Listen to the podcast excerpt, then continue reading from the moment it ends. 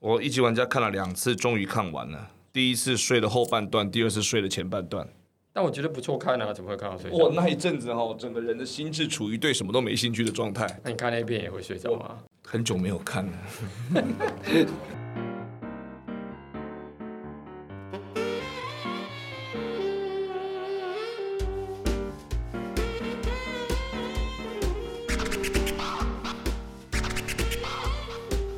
我是创业暴走王乔瑟夫，欢迎收听周五来聊八二之当大叔创业时。对你来说，区块链是什么呢？过去十几年来，我们常常听到区块链就会想到哦，加密货币，比如说比特币、以太币，或是在今年四月啊，因为特斯拉执行长马斯克。啊，一个推文就涨了两倍的这个狗狗币啊！但我们今天不是要来聊区块链下的这个虚拟货币哈，我们要来聊区块链下的更热的、最近最红的一个名词，叫做 NFT 啊，非同质化代币。今年三月，佳士得拍卖行将美国数位艺术家 Beeple 历时五千天下啊不间断的这个创作哈，拼贴出一个巨型的数位作品。最终以六千九百三十万美元啊，相当台币是十九点五亿元啊，高价卖出啊，那就是透过这个 NFT 这个机制了，到底 NFT 是什么？绝对不是服饰店的 NET 哦，也不是 NFL 美式足球联盟哈。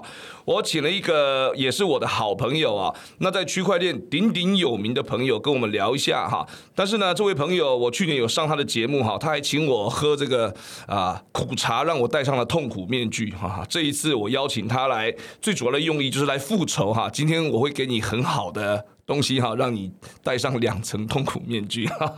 好，那这个才不是介绍什么这个 NFT 啦，今天就是要修理它。好，来，我们先请那个呃 Swagger 哈，我们思伟哥哈哈，这个自我介绍一下。好，这个呃有光兄，我今天的主持人的 Joseph 大叔，呃，这个主持人好，然后各位听众朋友大家好，我是思维达创新科技的执行长邓万伟，思伟哥。好，我们在开玩笑啦哈，他叫邓万伟，我们叫伟哥嘛哈。那这个他呃有自己也是一个 podcast 的 YouTuber 哈。那呃我们都开玩笑，呃伟哥拍的东西就是 Swagger 哈，所以这开玩笑，我也开玩笑。但你你有兴趣也可以关注一下他的这个啊 YouTuber 这个频道哈。那但是因为我跟这个思伟哥算是呃私底下也算是认识好一阵子的好朋友了哈。他在台湾区块链界呢算是鼎鼎大名，相当有。影响力的人物哈，那跟这个各大机关、政府公单位也有很多的这个合作的项目哈。那我今天呃来访问他啊，其实就是一个访问一个好朋友的一个心情哈。那我知道他的背景其实蛮特别的，来伟哥，我们聊一下哈。听说你本来是在戏谷待过吗？你本来是在戏谷做什么？可不可以跟我们聊一下？然后你本来戏谷待的好好的，怎么会回台湾创业啊？好，OK，这个谢谢有光兄这个问题，希望这个问题里面没有陷阱。好，那。我是从这个资工系毕业的，毕业的那一年啊，刚好赶上那个竹科工程师热潮，所以我们班有百分之八十的人都去当了工程师，我也是，所以我一脚就踩进踩进了这个半导体的产业。然后我在金源店跟南亚加起来大概做了九年，在南亚科技的后期，公司派我到这个加州去出差，哦，那打开了我的眼界，就是那个我们的分公司在戏谷 Santa Clara。我就发现，哎，那里的那里的人怎么好像每个都这个创意无限啊？就跟我们的暴走王一样，天天都有新创意哦。然后几个人就可以呃晚上这个聚一聚，就有个想法，就可以出来搞间公司。哦，那我在离开南亚之后，被美商给呃这个请去上班。这间美商就是真的就是美国公司了，他就在西谷的 San Jose。哦，那我在那边工作了快六年，嗯。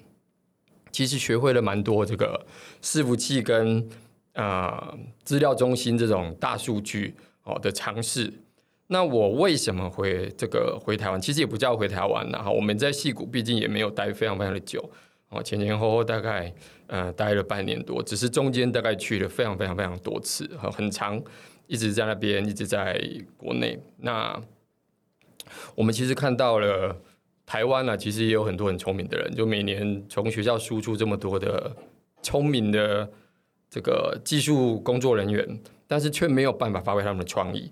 所以我在二零一七年，因为接触到这个呃那时候虚拟货币正开始盛行哈，可是不好意思，四年前大家都不知道，只知道很多的显示卡从世界上消失。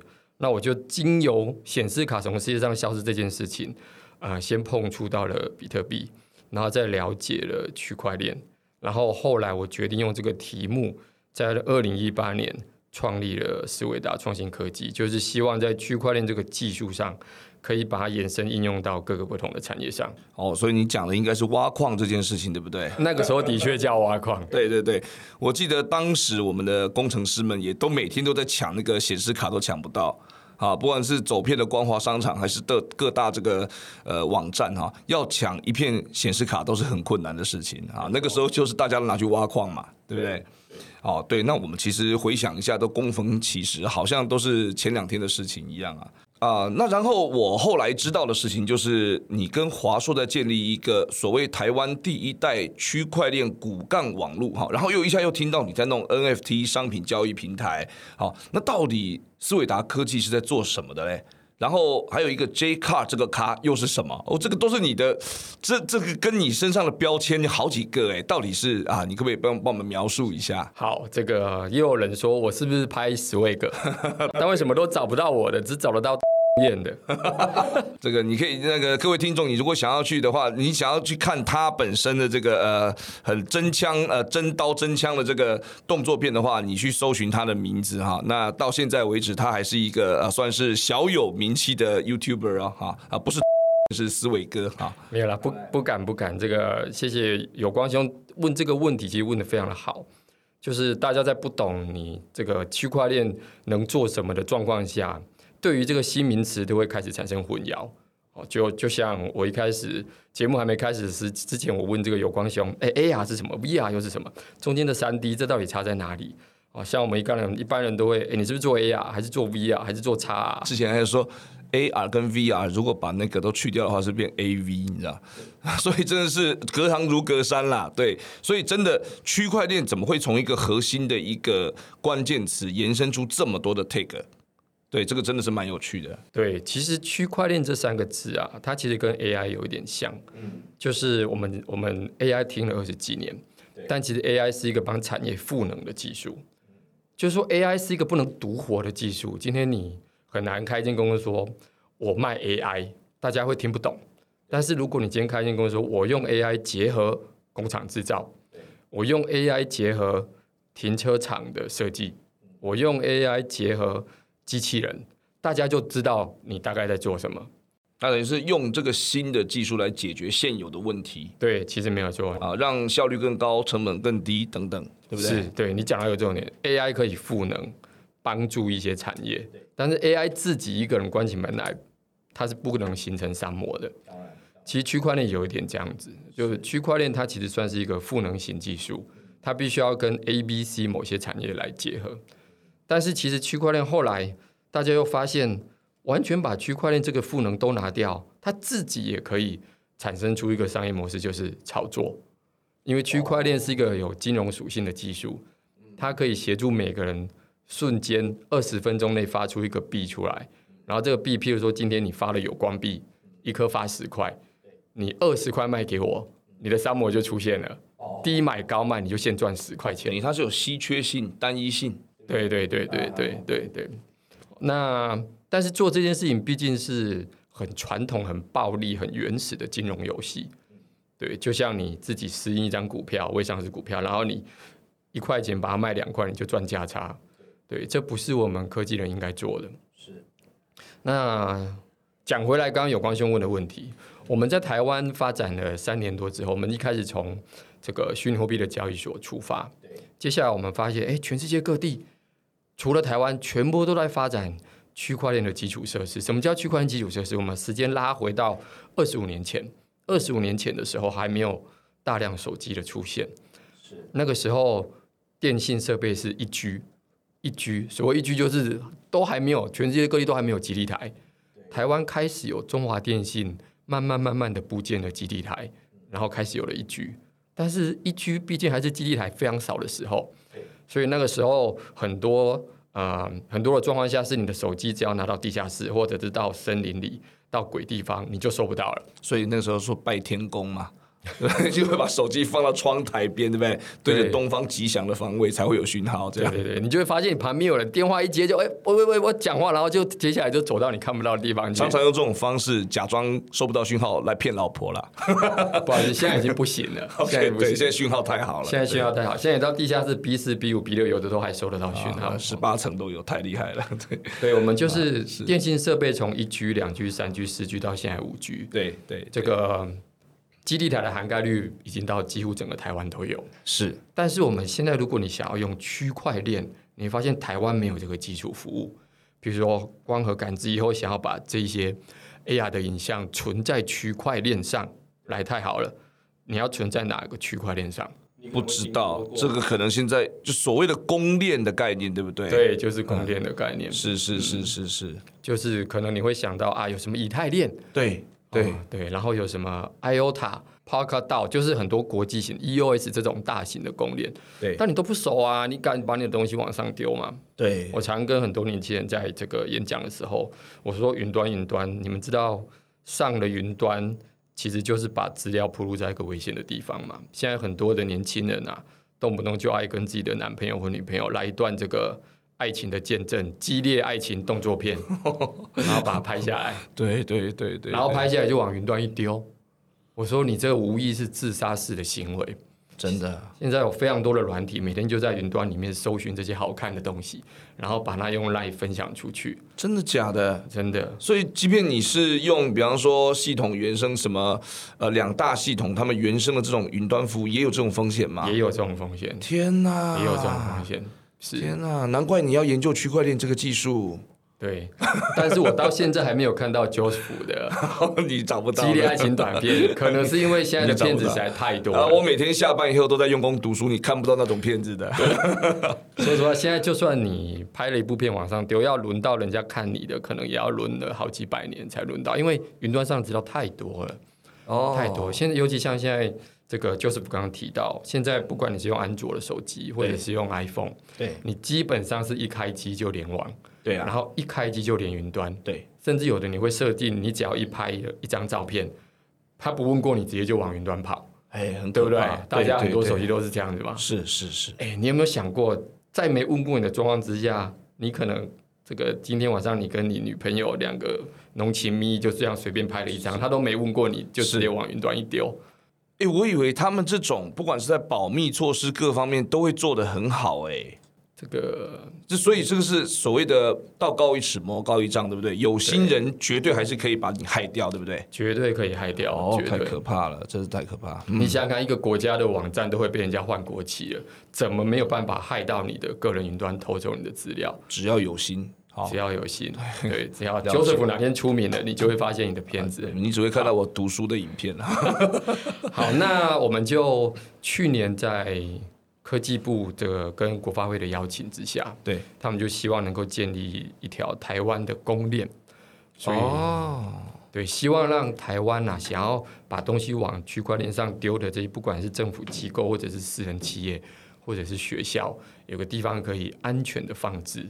所以由科技部跟国家网络中心又提拨了一些预算，嗯，这些预算其实软硬体加起来也破亿，也不不少。对然后找我们跟华硕一起花了一年多把它建制完成。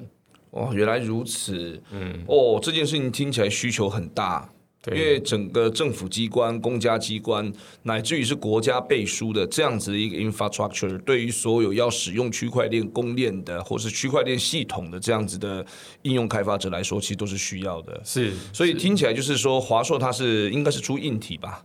对不对对它出硬体跟一些它扛棒大嘛，啊啊，它来接下这个案子。对对，但是软体上面、系统上面的这个专业，比方说这个区块链这个专业要怎么样把它搭构起来，这个就是你你的公司的专长了。对对，软体工程师我哇，我们这边出了蛮多！哇塞，你这个功在国家、啊，这不得了哎！不敢不敢不敢。所以如果没有你做这件事情来把它带出来的话，现在台湾所有要上链的这些呃 developer 或者是应用者哈，他也只能够上国外的这些链，对不对你？说的没错，哇，那你这个真的是啊，太太厉害了，太厉害！这个这个意义非常大，对意义非常大。好，如果你要送我功在党国的招牌，你可以送到这个大安区安和路二段 七十八号六楼。好好好，不会啦，这个也许其实很多的听众朋友，现在你所使用的东西已经被上链加密过，自己不知道，也许是这样。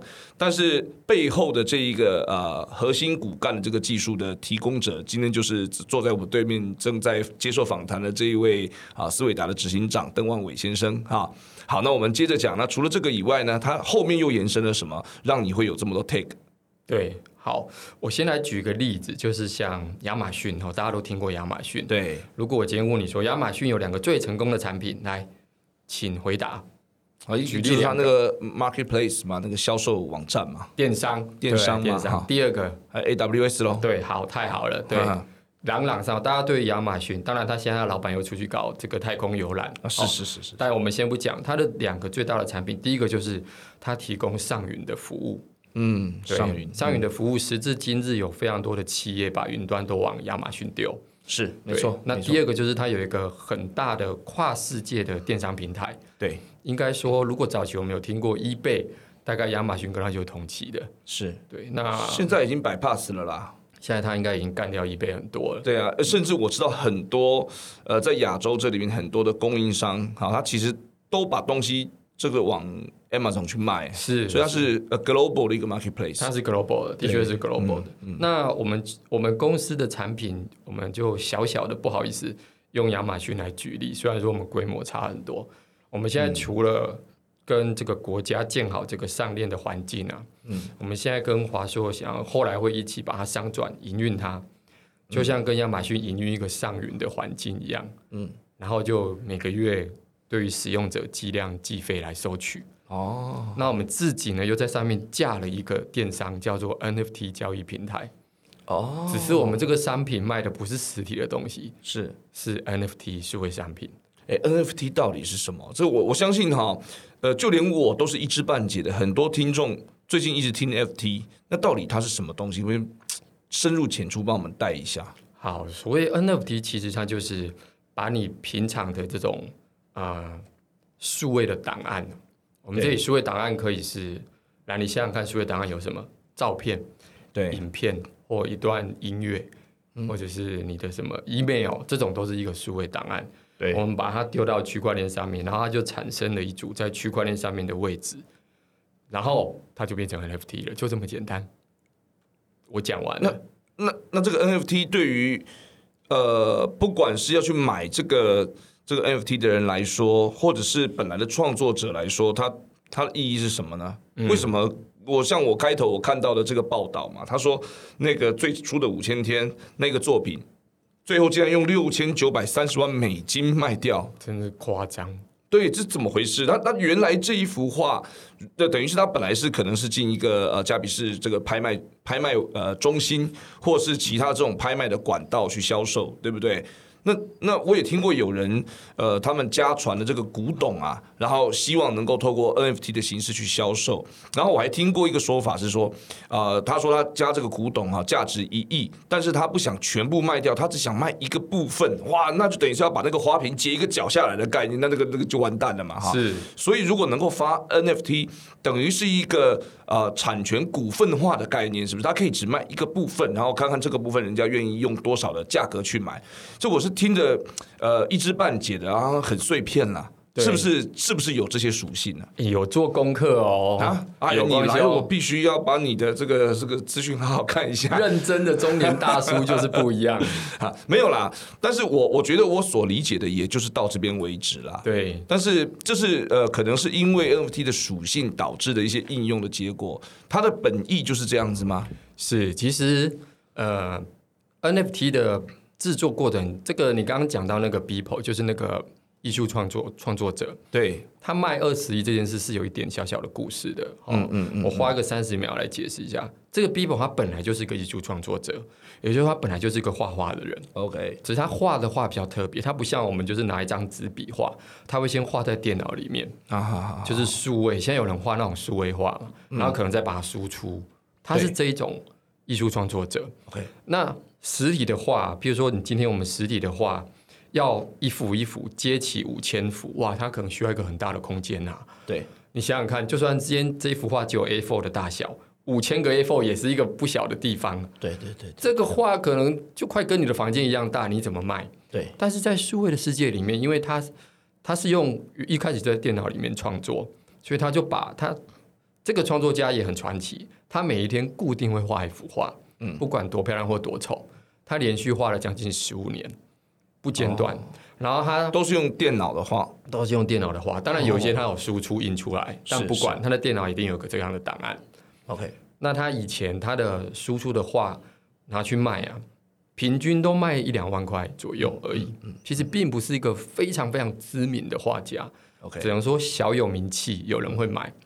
那在 NFT 这东西出来之后，他就灵光一现，他说：“哎、我每天这个持续创作十五年，嗯，这个其实是具有价值的。对，你知道，我们一件事情如果连续做十五年，其实它是会产生价值的。是他说：“那他就灵光一想说，那我把这个十五年来将近五千图、五千幅的画，嗯，我就把它全部拼起来。哦，但是他说我拼起来，如果放到网网站上会发生什么问题？你要 copy 嘛？对你就会哇，这幅画好特别，我就按右键对复制、练存新档，它就变我的了。对对对对，那他就再也无法证明这是他的了，因为你的大家电脑都有了。对对，然后你知道吗？今天就像我刚刚举的例子，你今天拍了一部爱情动作片，传出去，从赖传出去，下一秒全世界就有了。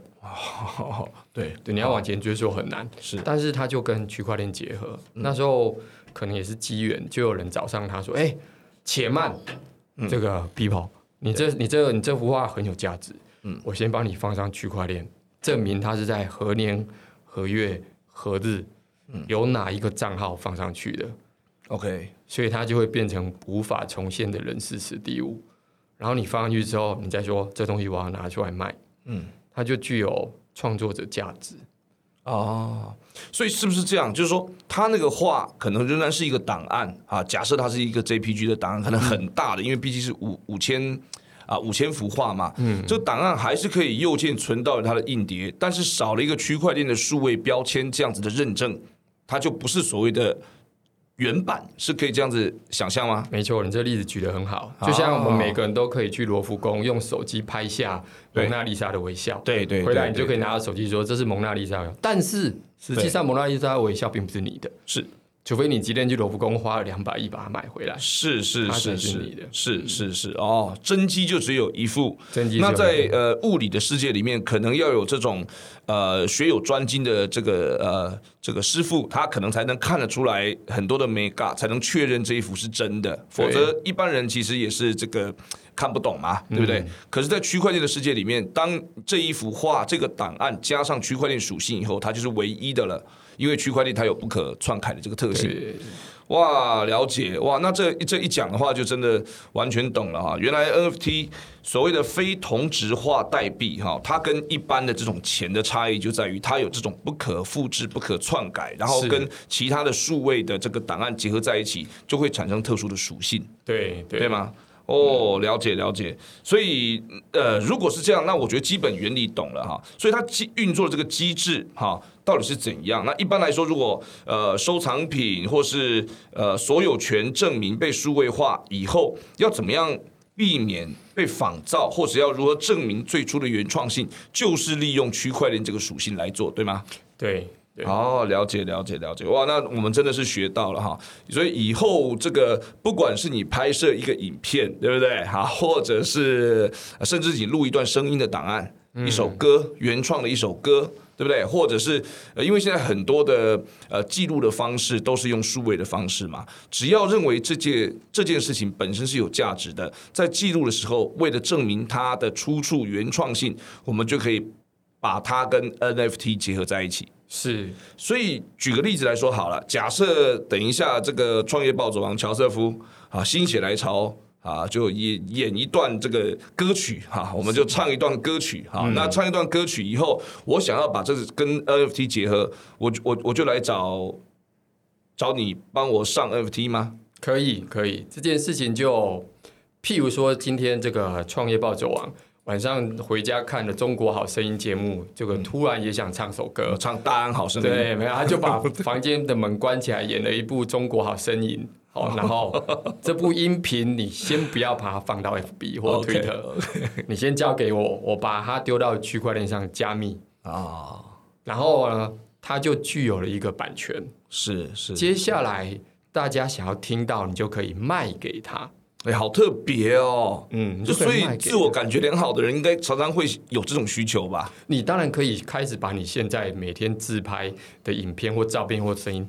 全部到区块链上加上戳机之后丢出去卖，好了解了。所以我们才创立了这样的一个 NFT 交易平台，因为我们可以预见以后的世界会有奇奇怪怪的数位商品被丢出来卖，会被会有人要买。哎，我觉得你这个，我觉得你这个商机无限呢，真的。你要不要来上架一下？哎，我开个专区，暴走暴干王专区给你。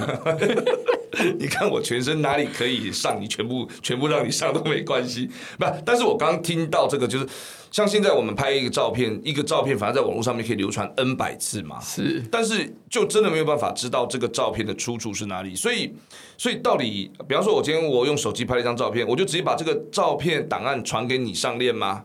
就是是是怎么怎么个操作的模式？还有还有还有很重要，就是说。因为我相信啊，听众朋友有很多也是自我感觉良好了，或者你觉得你现在的作品很有价值的。我如果去找这个这个呃伟哥，对不对？帮我们这个上 FT 的话，贵不贵啊？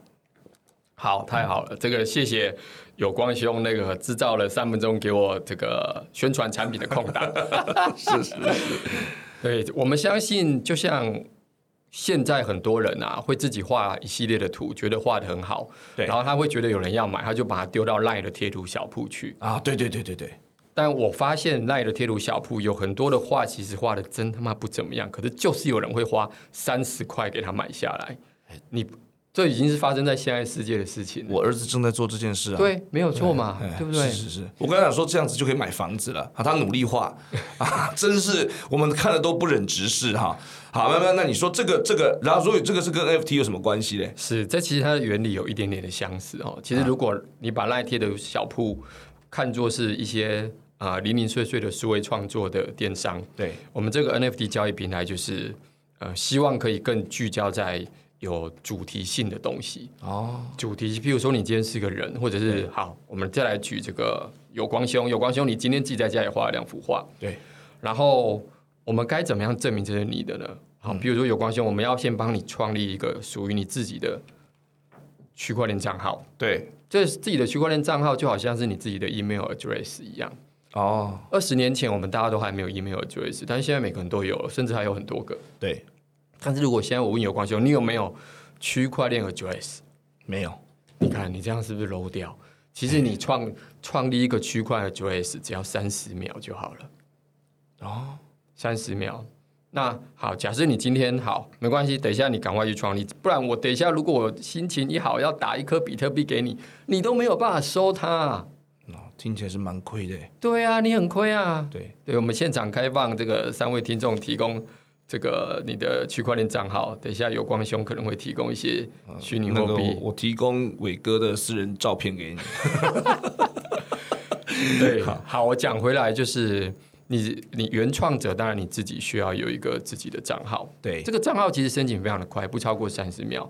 这账号有什么呃有什么必要性呢？第一，就是你今天要能够证明你你录的这段音频，虽然说没有看到人哦，那它是从你这个账号被发出来的，你就是原创者哦。因为你这个，你今天晚上录了这首歌，可能会卖给我，接下来再卖给你员工，接下来第三首就转到不知道是世界的哪一个哪一个角落，你的粉丝就把它买走了。对，但是这个东西也有可能会越卖越贵啊。对，可能你在这个世界各地有不知名粉丝愿意花一百块、两百块、三百块美金。把你这一段独特的音频给买走，对他只要知道这个真的是从网友光 Joseph 第一手录出来的，对他就放心。就像我们买画，我们想要买原本人家创作的，不想买到假的嘛。对，现实世界有很多的专家会帮你鉴定，对。但在区块链的世界，我们把这个行业给取代掉了，就是你再也不需要鉴定的人了。超酷，嗯，所以 好比说，今天我是一个音乐创作者，我平常的习惯是把我的啊、可能自己自拍的这些小影片放在不管是 IG 上或是 YouTube 上，但是这些档案都是可以被没有条件复制的。对不对对？但是我自己这个影片的原始档案，如果是从我区块链加密的这个账号啊发出去的话，那这就是一个单一性的。是哦，所以人家还是可以在 YouTube 上面呃看我的作品，但是有我的 fans，他愿意花钱去买我原版创作的这个档案，就只有一份。对，但为什么我们这里要讲到，他如果在网络上都可以大肆的传播，可以看，对，他为什么要花钱买？是来这里，如果我们今天你录的这个影片加入了版权了，加入版权了，我的意思说就是刚刚我们说的，加入这是王有光在什么时候做出来的？对你把这版权印在这个档案里面，对他没有买的人就不能够去随意的复制，啊，是是是不，然你就可以去抓他侵权。了解。对，那如果他今天要拿出去传播，譬如说他觉得你今天在上面放的你自己 FB 的一张照片，他觉得不错，他可以下一秒就发到他自己的 FB 上面去，是或者是把它传出去。但是如果你今天加了版权，他就只能够跟你买下来，他才能去传播，你就赚到钱了，就这么简单。哎呀，酷哎，我觉得好酷哦。哦，所以这样，所以你刚讲这个呃，估计叫什么 NFT market 对对，我们叫做 J 卡数位商品交易平台。哦，那这个 JCar 呃数位商品交易平台，它就是 base 在我们台湾的国家链上面的一个平台，对吗？目前还没有接到国家链上面去我啊是是们目前把它接在这个国际型的大供链上。了解。哎，那我要问的问题是，比如说我今天我在这个交易平台上面所 release 的这些呃物件好了，它在不同的公链上面，它可以互相承认吗？互相交易吗？呃，目前这个技术上还没有被突破，嗯，还没有被突破。就是其实每条公链你就把它想成是每条不一样的高速公路了解。哦。当然，台湾可能有一高有二高，哦，有这个苏花高速公路，但其实中间现在已经开始有一些横向的快速道路把它连起来，了解了解，我们叫做跨链的基础设施。懂对，但是我猜的哈，虽然我自己不是 heavy user，但是只要是区块链的呃用户或是重度的玩家的话，可能它就像是不同的高速公路，它就是一个不同的平台吧。那我就这边申请一个账号，那边申请一个账号就好了。如果啊、某一个创作者他在某一个平台上面，他这个把这个创作呃作品做出来，他就是在那个平台上唯一性的，它的价值就在那边。如果我要收集的就是这一个有价值的这个主题的话，我就用那个平台的账号去把它买下来就好了。目前现阶段是这样子吗？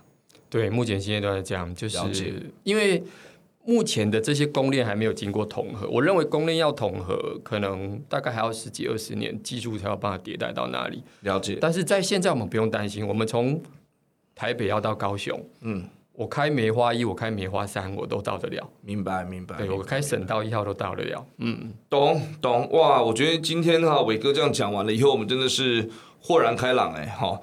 那所以依照你来看，哪一个市场最具有 NFT 的潜力？就你自己是呃，等于是经营者吧，平台的经营者哈，或者是说有没有觉得像我们一般老百姓，我们这种麻瓜，哈 哈啊，我们可以去切入成为 NFT 的创作者的这个方向啊？你有没有什么啊？有没有什么建议？是这个其实找产品上架是一段非常有趣的过程，因为很多人就像你刚刚听到这样，他就会他就会觉得。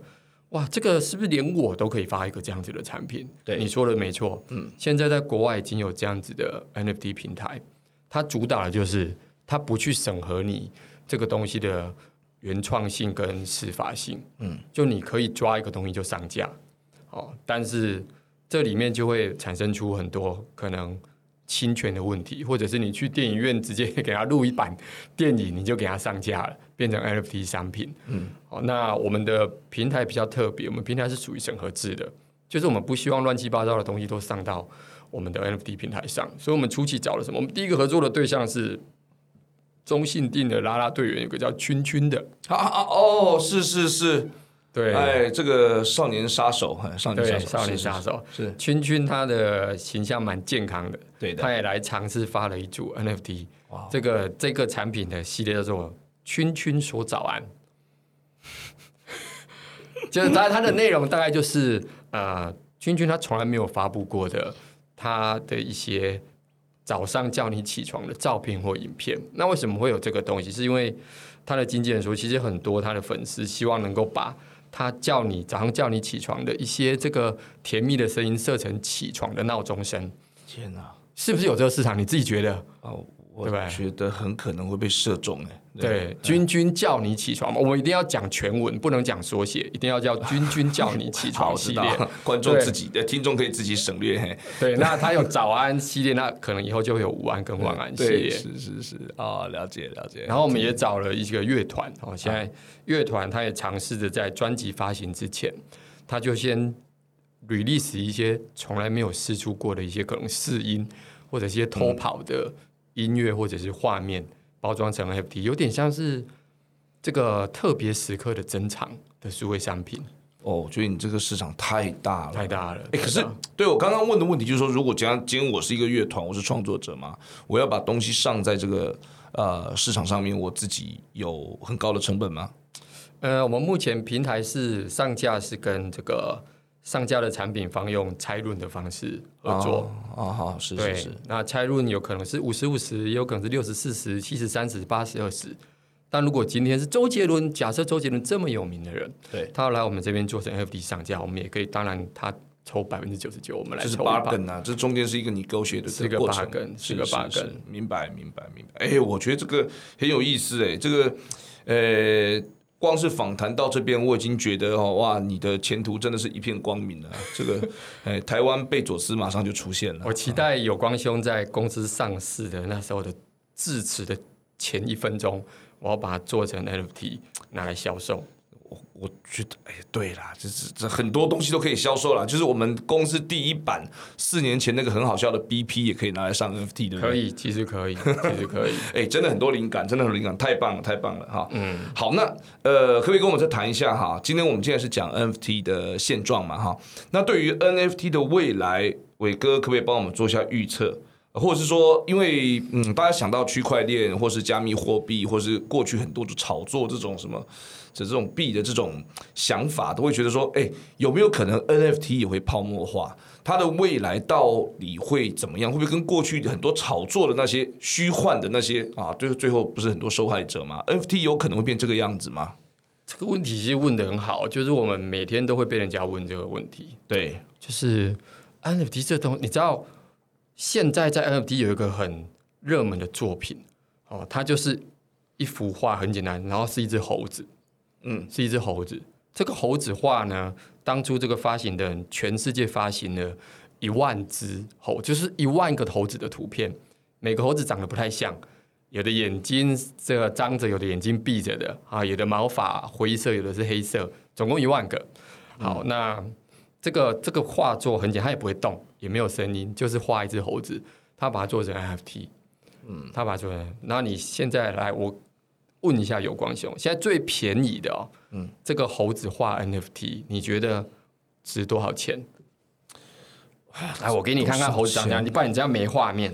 来来，，对对，A few moments later. 就这样的一个猴子图。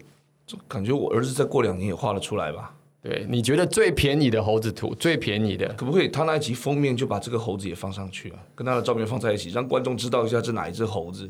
这个猴子的全名叫做 Board App，、然后 Yacht Club 就是无聊猴游艇俱乐部，总共有一一千只猴子，一万只猴子一万子。只猴子，对，每一只猴子现在值多少钱？随便猜，猜个数字，台币吧，几百块几百块台币。啊，台台币。嗯好，最便宜一只猴子现在值大概三百万台币，最便宜的。等一下，就刚那个猴子吗？就刚刚那你眼睛看到那猴子，最便宜的三百万台币。哎，中间是有广告公司帮他广告行没销有，什么？我跟你讲，它什么时候推出的？今年二零二一年五月一号刚推出，你自己算算看到现在。节目赶快结束，我要回去画猴子了啊！当初他这只猴子一只卖大概啊一万五千块，他画完之后，他说我每一只要卖你一万五。然后大家那时候觉得你神经病啊！操，我儿子画的都比你漂亮。为什么？为什么？是那个作者本来就很有名嘛？作者完全没有人认识他，那他没上在哪里啊？他上在国外的一个 NFT 平台，就任何人都可以上。任何人都可以上，就是我刚刚跟你说的，国外的 NFT，譬如说叫 OpenSea，就他们就随便往上一丢，有没有人要买？一只一万五，我这里有一万只，太扯了吧，太扯了。然后现在一万只，每一只三百万，没有，不好意思，你讲错了，最便宜的三百万哦，最贵的刚成交大概九千五百万左右，最贵的一只，不是一万只猴子九千五万，是一只猴子九一千。只一只，我现在讲用画的，用画就是你刚刚看到的这样。我如果把我心里的话讲出来，会不会消音啦？所以，所以我们赶快那个，哔对对对，我们赶快哎，好好，结果还是说脏话了，小编只好全部消音掉。你觉得这算不算泡沫？我觉得挺泡的啊。很泡，对不对？对两个月前，我的同事一直叫我买，我老板，我觉得这一定会涨。那时候值多少钱？那时候值二十万。我说，看我如果今天我有二十万，我宁愿去林森北路把它花掉，我也不用不买一只这样子的猴子。二十万，神汤嘛？对对对，对阿童 阿宝四神汤，是是是对，没错。但现在我是真的很后悔，我早知道我就把那二十万那天晚上就不要去林森北路，我就把它买掉。我现在就赚十五倍，两个月真的来，我再问你第二个问题：台湾有几只？全世界有？现在不到一万只，因为有些不见了。我在区块链上面，因为密码遗失不见，现在大概全世界有九千五百只。台湾有几只？猜个数字？都这九千五百万都是被去讲加搞十只吧？台湾没有那么多。台湾大概四十五只。好，台湾，但是持有的人不到四十五，因为每个有的人可能有大于两只。我的前员工有两只，真假？对，他在一只二十几万的时候买了两只，因为他认为这个一啊不不好意思，两百多万的时候买了两只，嗯，因为他觉得这一只应该会涨到一千万。要求这很泡沫啊，在我眼中看来，我自己在这个产业里面，我都觉得泡沫到一个不行。对可是我后来我再回来想，这世界任何有价值的东西都会变泡沫。我们小时候收集的球员卡，哎，有的时候突然很贵，对有时候很便宜，对然后科比布莱恩又死掉的时候又涨了一千倍，对现在又跌了五百倍回来。对，我们有时候在买这个台风来的时候，高丽菜就突然涨价了，隔天台风一走，高丽菜价又跌回来了。对，这不是很正常吗？这都发生在我们的日常。市场是供需的。今天如果有人一窝蜂的人进去买这个东西，就像比特币一开始是一颗是零点零零零一美金，对，现在大家进去买比特币，比特币现在一颗变五万美金，一颗一百五十万，大家还不是抢的跟鬼一样？对，所以我们我们现在对于我们在这产业对于泡沫这两个字有很全新的定义哦。不好意思，最后几分钟我很想来谈谈这个非常严肃的话题。是是是，我觉得泡沫这个词是金融商品最吸引人的地方。对谁不想要赚钱？对谁不想要今天买的股票明天就大涨？对最好是我卖掉之后，你股票立刻大跌，对不对？这是百分之九十九的人的心态嘛。对对对，那你希望今天买了，明天就大涨，后天又大涨，直到你卖掉，这不就是一个泡沫心态吗？这不就是吗？？对，那你今天买了猴子的下一步呢？你买了房子的下一步，你是不是希望你买的房子明天就开始涨？对对不对？对你一卖就跌吧，甚至你想买的时候你就希望它跌，还会笑后面买的人，对对不对？还会跟别人吹牛说当时我眼光多神准。所以我今天在严肃的考虑要去抽三百万买下一只猴子。我认真的说，就是我眼中看到，比如说我们小时候，我小时候我我很常举一个例，就是我有一次跟一个老董事长聊天，他跟我说，他很语重心长，他说：“史威，我都不知道现在年轻人喜欢什么。”他说：“那个老董事长小时候很喜欢集邮邮票啊，他集了很多本集邮册，很多的邮票是那时候只有限量发行十分二十，他都买回来，首日封啊什么。”买一堆，嗯，然后有一天晚上，他就一个人在那边拿出以前的集邮册在那边翻，他儿子大概二十岁经过，他就叫叫，哎、儿子、啊，来你过来看，你知道老爸那时候集的邮票有没有很漂亮？这以后啊都给你了，这都老爸花很多钱，结果他儿子拿起来翻了两下，丢到桌上说：“老爸，这送别人吧，这什么东西？我不要。”嗯，他儿子就这样跟他讲，哎，他不懂，第一，现在没有人在寄信了。对。第二，你现在拿这邮票，你拿去哪卖啊？哦，现在集邮那些什么邮集，他们只想卖，根本不想买啊，对。没有市场，供需变了，对，所以你说邮票是不是有泡沫？哦，当年贵的也很贵耶，很贵啊。我记得我小时候看过很多我的阿伯，他们有那个那 catalog 里面全部都是集邮，哪一张邮票几年发行，现在多少钱？嗯，对，现在这个市场都不见了。那时代的眼泪了。是是是，现在的人喜哦欢书诶，他们喜欢收藏的东西，手机啪就拿出来给你看，就像刚刚这样。我刚刚在接续刚刚没讲完的，这次一一口气把它讲完。台湾的四十几个人，嗯呃，最多猴子的一个人叫做马吉大哥黄立成，他有蛮多，他有非常多猴子。他又找了他很多的这个这个演艺圈的朋友买，就是就我知道什么陈柏霖也有猴子，柯震东也有买猴子，余文乐也有去买猴子。这东西产生了一个社交性，就是你今天拥有猴子的，好像你跟他们变成了朋友，这就是一种包装跟炒作。这是现在这个世界 NFT，你把它变成一个商品之后，大家看的已经不再是你画的漂不漂亮，你有没有名，大家想要期待的是你买的这个 NFT 数位商品，它未来会不会涨价？我对于泡沫跟炒作有全新的认识哦，因为呃，因为 NFT，因为区块链这个属性，让我对它有呃跟真实世界连贯起来的感觉。对，颠覆我们一些既有的价值观。对，没有什么对不对、错不错，人类一直以来的社会行为就是这个样子。只是是今天已经走到了数位时代，走到区块链，走到 NFT 的时代，嗯，所以很多事情它会是必然的。对，哎，不过我好奇问一下，这些猴子真的现在只要有人把那个钮按下去，说他要卖，就一定会有人买吗？千真万确。哇塞，千真万确。如果不相信的话，有光兄，你等一下用三百万买一只猴子，然后我教你立刻放到这个我们的平台上，我保证下一秒立刻就可以卖出去，立刻。天哪，不行，你要跟我五十五十抽，这我办不到。六四就六四，你六。好好好，不用了，不用了，等一下那个下节目，我先去画猴子好了。哈哈，所以哦，我觉得今天这个这个访谈真的是非常有意思，而且很实用哎。很多人别讲 NFT 了，很多人对于这个区块链或是加密货币，其实都是一知半解。是，那今天我们这个透过这个访谈的时间呢，跟我们伟哥啊、深入浅出的啊，今天算是深入浅出的，也举了很多的例子，呃，让我们更加的了解这些所谓的名词啊，是那它后面所代表的意义，还有它可能产生的一些应用哈。对，哇，我今天真的非常高兴能够跟你访谈，也谢谢你哦，等于是帮我们大家上了一课哈。不敢不敢。好，那我们呃今天节目哈就先到这边。好，那很开心今天 Sway 可以跟我们一起聊天。好，我们这个再一次现场六万个观众，谢谢 Sway。谢谢各位，谢谢主持人。那我这个有跟阿福啊，我约前那个苏打绿的团长阿福有录了一集 YouTube，在讨论 NFT。那我的频道叫做十位冷肖伟，如果各位有兴趣，也可以在上面找到我跟这个有光兄喝苦茶的那一集的访谈。对，这 不堪回忆啊，不堪回首的回忆啊！谢谢谢谢，我们谢谢 Sway 哥哈，也希望大家在同一时间，礼拜五晚上一起来听，周五来聊巴尔之当大叔创业时，也欢迎大家订阅留言给我们五颗星哦。那我们下周见喽，